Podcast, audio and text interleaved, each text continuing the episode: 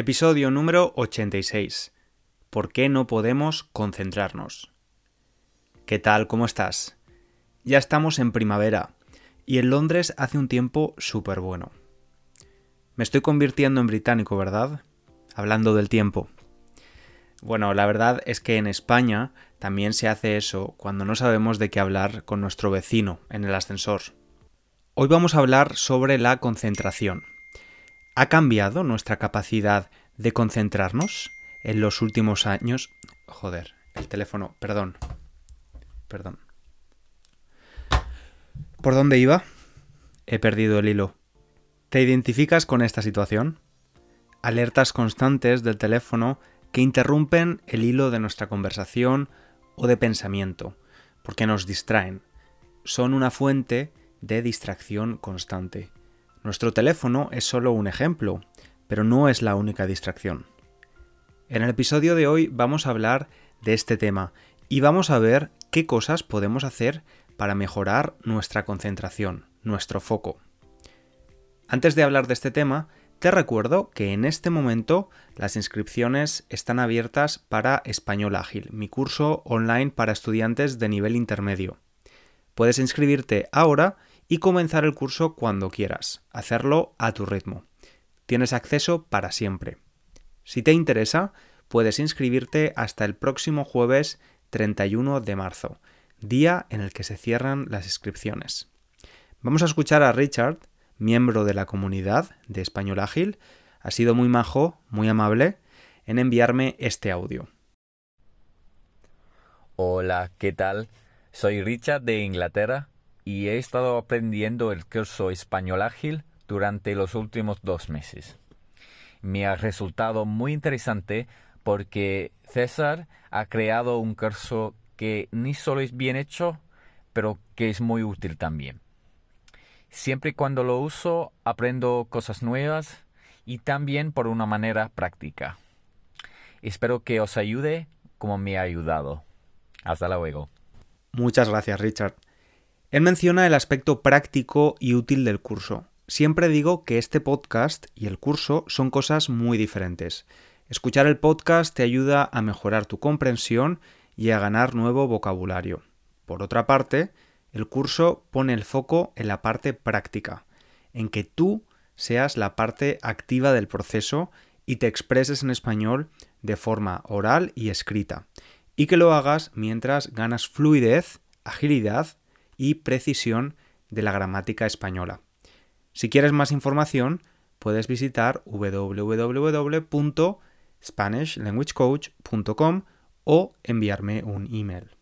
En la web también podrás leer la transcripción gratuita de este episodio y usar las flascas de vocabulario, como siempre.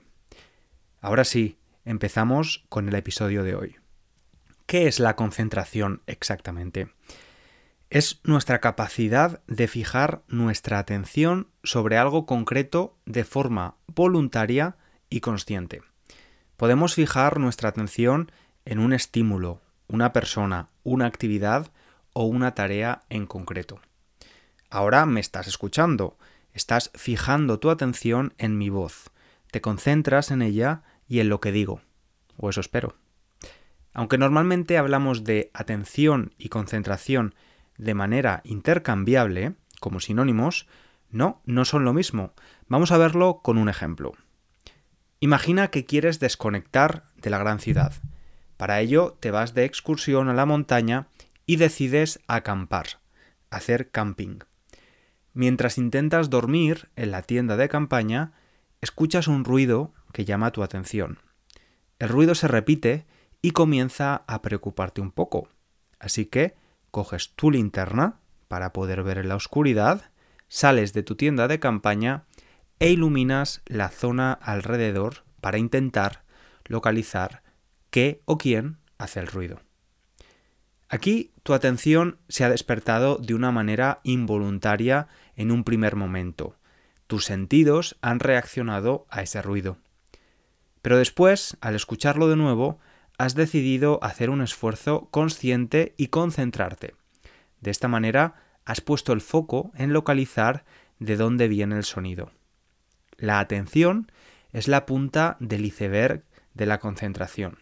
Decimos iceberg, así como suena, a la española, y no iceberg, como en inglés.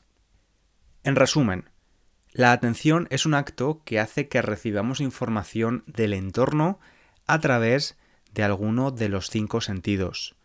Cuando conseguimos sostener, mantener la atención durante un periodo de tiempo, activamos otra función cerebral, la concentración. Hay otra característica importante. Imagínate de nuevo en la situación, sales de la tienda de campaña con tu linterna y tienes la sensación de que el ruido viene de la izquierda. Así que iluminas esa zona a tu izquierda con tu linterna. Y eso hace que no prestes atención al resto, a la zona de la derecha o a la zona de detrás de ti. Esta es la otra característica. Nuestros recursos para mantener la atención sostenida en el tiempo y concentrarnos en algo son limitados, igual que la luz de nuestra linterna. Si iluminamos una zona, dejamos de prestar atención al resto. Si queremos concentrarnos de una forma eficiente, debemos dejar de prestar atención a otros estímulos. No podemos prestar atención a todo al mismo tiempo. Hay una expresión muy buena que dice no se puede estar en misa y repicando. Es decir, si vas a la iglesia, no puedes estar escuchando la misa y al mismo tiempo repicando, tocando las campanas. ¿Has visto alguna vez alguna conferencia de TED Talk? Son charlas o conferencias educativas sobre temas muy diferentes que se hacen en todo el mundo y que puedes encontrar fácilmente en YouTube. La duración máxima de las charlas es de 18 minutos aproximadamente. ¿Por qué esta cantidad de tiempo? Pues por una limitación muy relevante de la concentración, ya que un adulto sano normalmente no puede mantenerse concentrado en una actividad más de 15 o 20 minutos. Desde ese momento la atención comienza a decaer, disminuir. Esto yo lo sabía desde hace tiempo. Me lo dijo un profesor en la universidad, y es por eso por lo que la mayoría de episodios del podcast no duran más de 20 minutos. No quiero que te desconcentres. Otro ejemplo de esto es el método de estudio Pomodoro. Pomodoro significa tomate en italiano. Se llama así por esos temporizadores, esas alarmas que ponemos en la cocina cuando utilizamos el horno, para que nos avise de que ya ha pasado el tiempo que hemos programado y no se nos queme lo que estamos horneando, es decir, cocinando en el horno. Bien, el sistema de estudio Pomodoro consiste en hacer cuatro bloques de estudio de 25 minutos, con periodos de descanso de 5 minutos entre bloque y bloque. Cuando completas 100 minutos de estudio, se descansa más tiempo, entre 15 y 30 minutos. Después empezamos de nuevo el proceso. Yo lo tengo en mi ordenador y me ayuda mucho los días que no consigo concentrarme, los días en los que estoy un poco disperso. Parece que debido a nuestra capacidad limitada de prestar atención, organizar bloques es conveniente ya que permite que obtengamos mucho más rendimiento de nuestro tiempo de esta manera. Nos hace ser más productivos, usar nuestro recurso escaso, la atención, de forma eficiente. Y ahora vamos a hablar de la concentración en esta vida moderna que llevamos. ¿Eres capaz de concentrarte solo en una tarea? Uno de los problemas a los que nos enfrentamos con nuestro actual ritmo de vida es que tenemos una verdadera avalancha de información y de estímulos. Estamos constantemente intentando dar solución a varias cosas a la vez.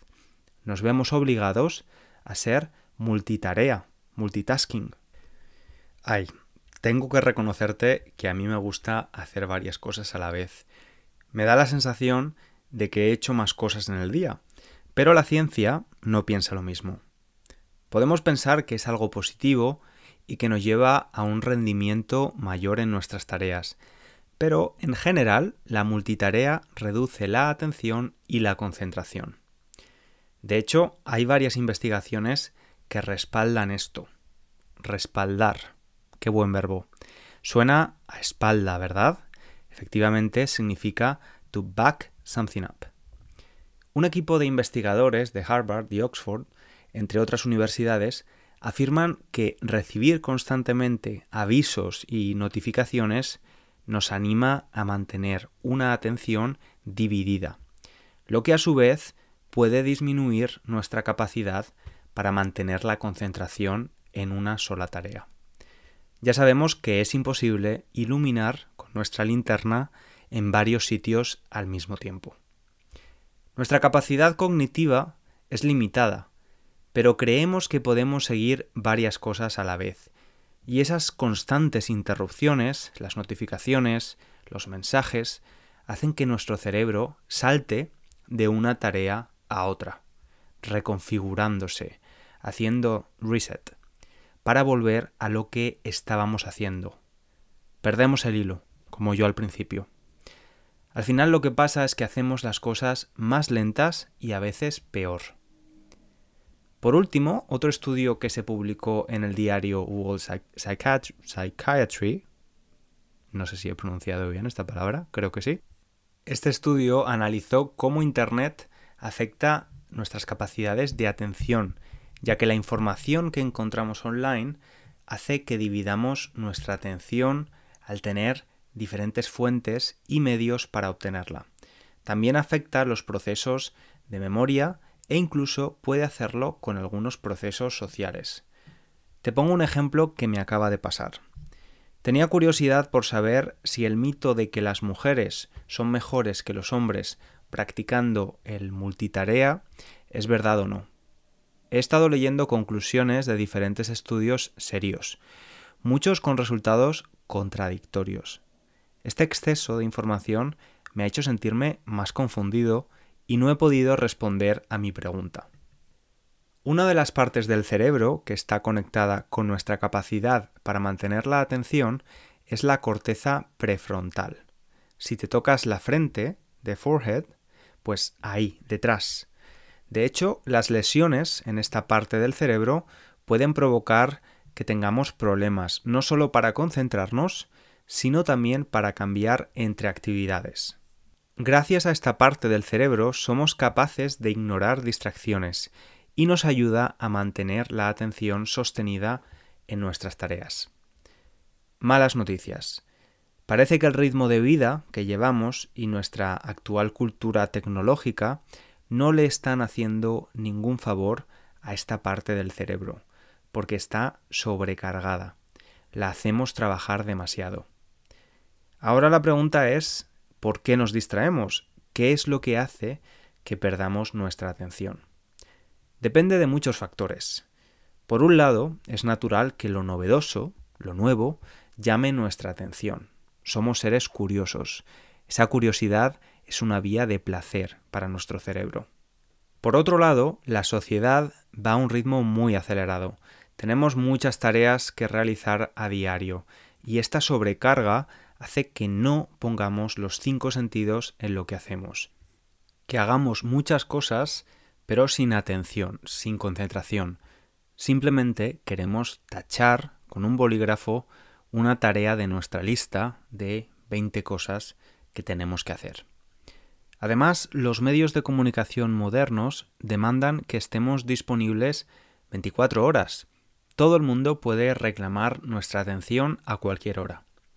Esto hace que muchas veces tengamos nuestra atención dividida entre varias pantallas. Precisamente se ha desarrollado el FOMO, Fear of Missing Out, el miedo a perderse algo. Ante tantos estímulos, algunas personas han desarrollado este miedo a no estar al día, a perderse algo relevante, y esto las hace estar en estado de alerta. Todas estas tendencias han llevado a que muchos consideren un lujo la desconexión digital, el famoso detox digital. La triste realidad es que, con tantos estímulos a nuestro alrededor, nuestra capacidad de concentración está disminuyendo. Ahora las buenas noticias.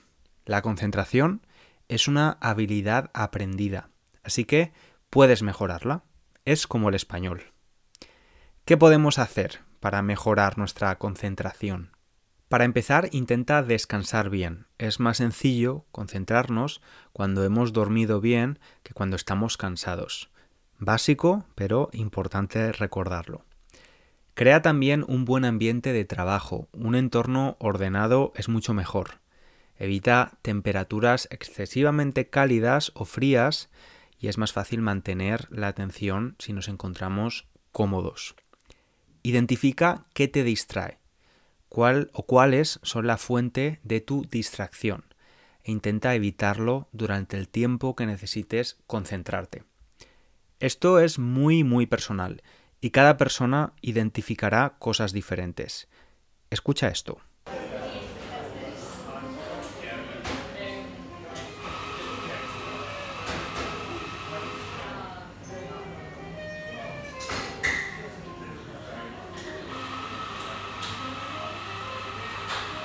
Es el sonido ambiente de la cafetería desde la que trabajo.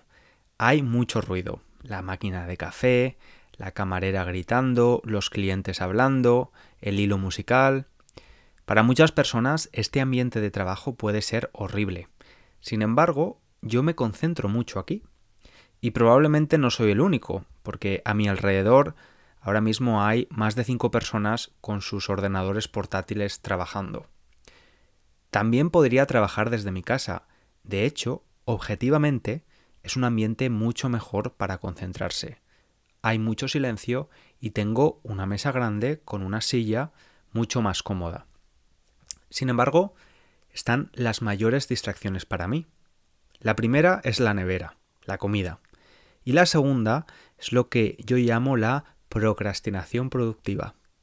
Si trabajo en casa, siempre me distraigo con alguna tarea de la casa que tengo que hacer. Poner la lavadora, limpiar los platos, ordenar la habitación. Y mientras digo esto, me doy cuenta de que ya soy un adulto, un adulto completo. Ya no queda nada de ese César estudiante que veía series cuando no se concentraba. En fin, volvemos a las cosas que podemos hacer para mejorar nuestra concentración. Gestiona el estrés lo mejor que puedas. Y esto es sencillo de decir, pero no siempre de hacer. Aquí podríamos usar la expresión del dicho al hecho hay un trecho. Una de las cosas que puede ayudar es hacer deporte y estar en contacto con la naturaleza. Si vives en la ciudad como yo, un paseo por un parque o sentarte en un banco puede ser útil. Es positivo porque los entornos naturales reducen la fatiga mental. También es importante no abusar de sustancias estimulantes como el tabaco, el alcohol o el café.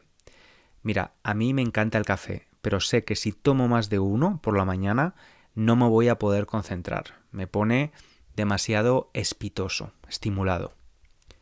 Algunos estudios han comprobado que actividades como jugar al ajedrez, mejora nuestras capacidades de atención y concentración. Así que si tienes tiempo y te apetece, no pierdes nada en probar. Realmente se trata de buscar una actividad con la que practiquemos esta habilidad de mantener la atención. Piensa en tu atención como un músculo que tienes que entrenar. Por último, invierte tiempo en organizarte. No pienses que malgastas el tiempo dedicando unos minutos cada día a organizarte. En general es conveniente también tener una buena rutina. Cuando tenemos un hábito y necesitamos concentrarnos siempre a la misma hora, es más sencillo que nuestro cerebro responda a la concentración. Yo soy un friki, un obsesionado de la productividad desde hace años, lo cual no me convierte en una persona súper productiva, pero he aprendido mucho y he mejorado poco a poco mis rutinas. Cuando empecé a diseñar mi curso Español Ágil, tenía claro que mi objetivo era que los estudiantes estuvieran concentrados, atentos mientras hacen una lección y que a la vez crearan un hábito, darles una estructura. Por esa razón, todas las lecciones tienen una duración de entre 10 y 20 minutos. Además, en los ejercicios de expresión oral usamos un cronómetro para introducir el factor urgencia en tus respuestas, como en la vida real. Algo que me está ayudando mucho también en mis rutinas últimamente es tener en cuenta lo que como y bebo durante el día. y hacer una determinada tarea teniéndolo en cuenta. Me bebo un café a las 7 de la mañana y eso me ayuda con todas las tareas más intelectuales, hasta las 12 que como. Después de comer estoy digiriendo y no puedo concentrarme bien. Me dedico a hacer tareas más administrativas o automáticas, donde no tengo que pensar demasiado. A eso de las 3 de la tarde voy al gimnasio. Ya he digerido y tengo energía suficiente para entrenar gracias a todo lo que he comido durante el día. ¿Tú tienes algún truco más? Siempre es bueno conocer lo que hacen otros y experimentar. Puedes dejar un comentario en la web o en Instagram contándomelo. Y hemos llegado al final. Espero que hayas disfrutado del episodio y sobre todo te hayas concentrado. Nos escuchamos en el próximo. Un abrazo grande.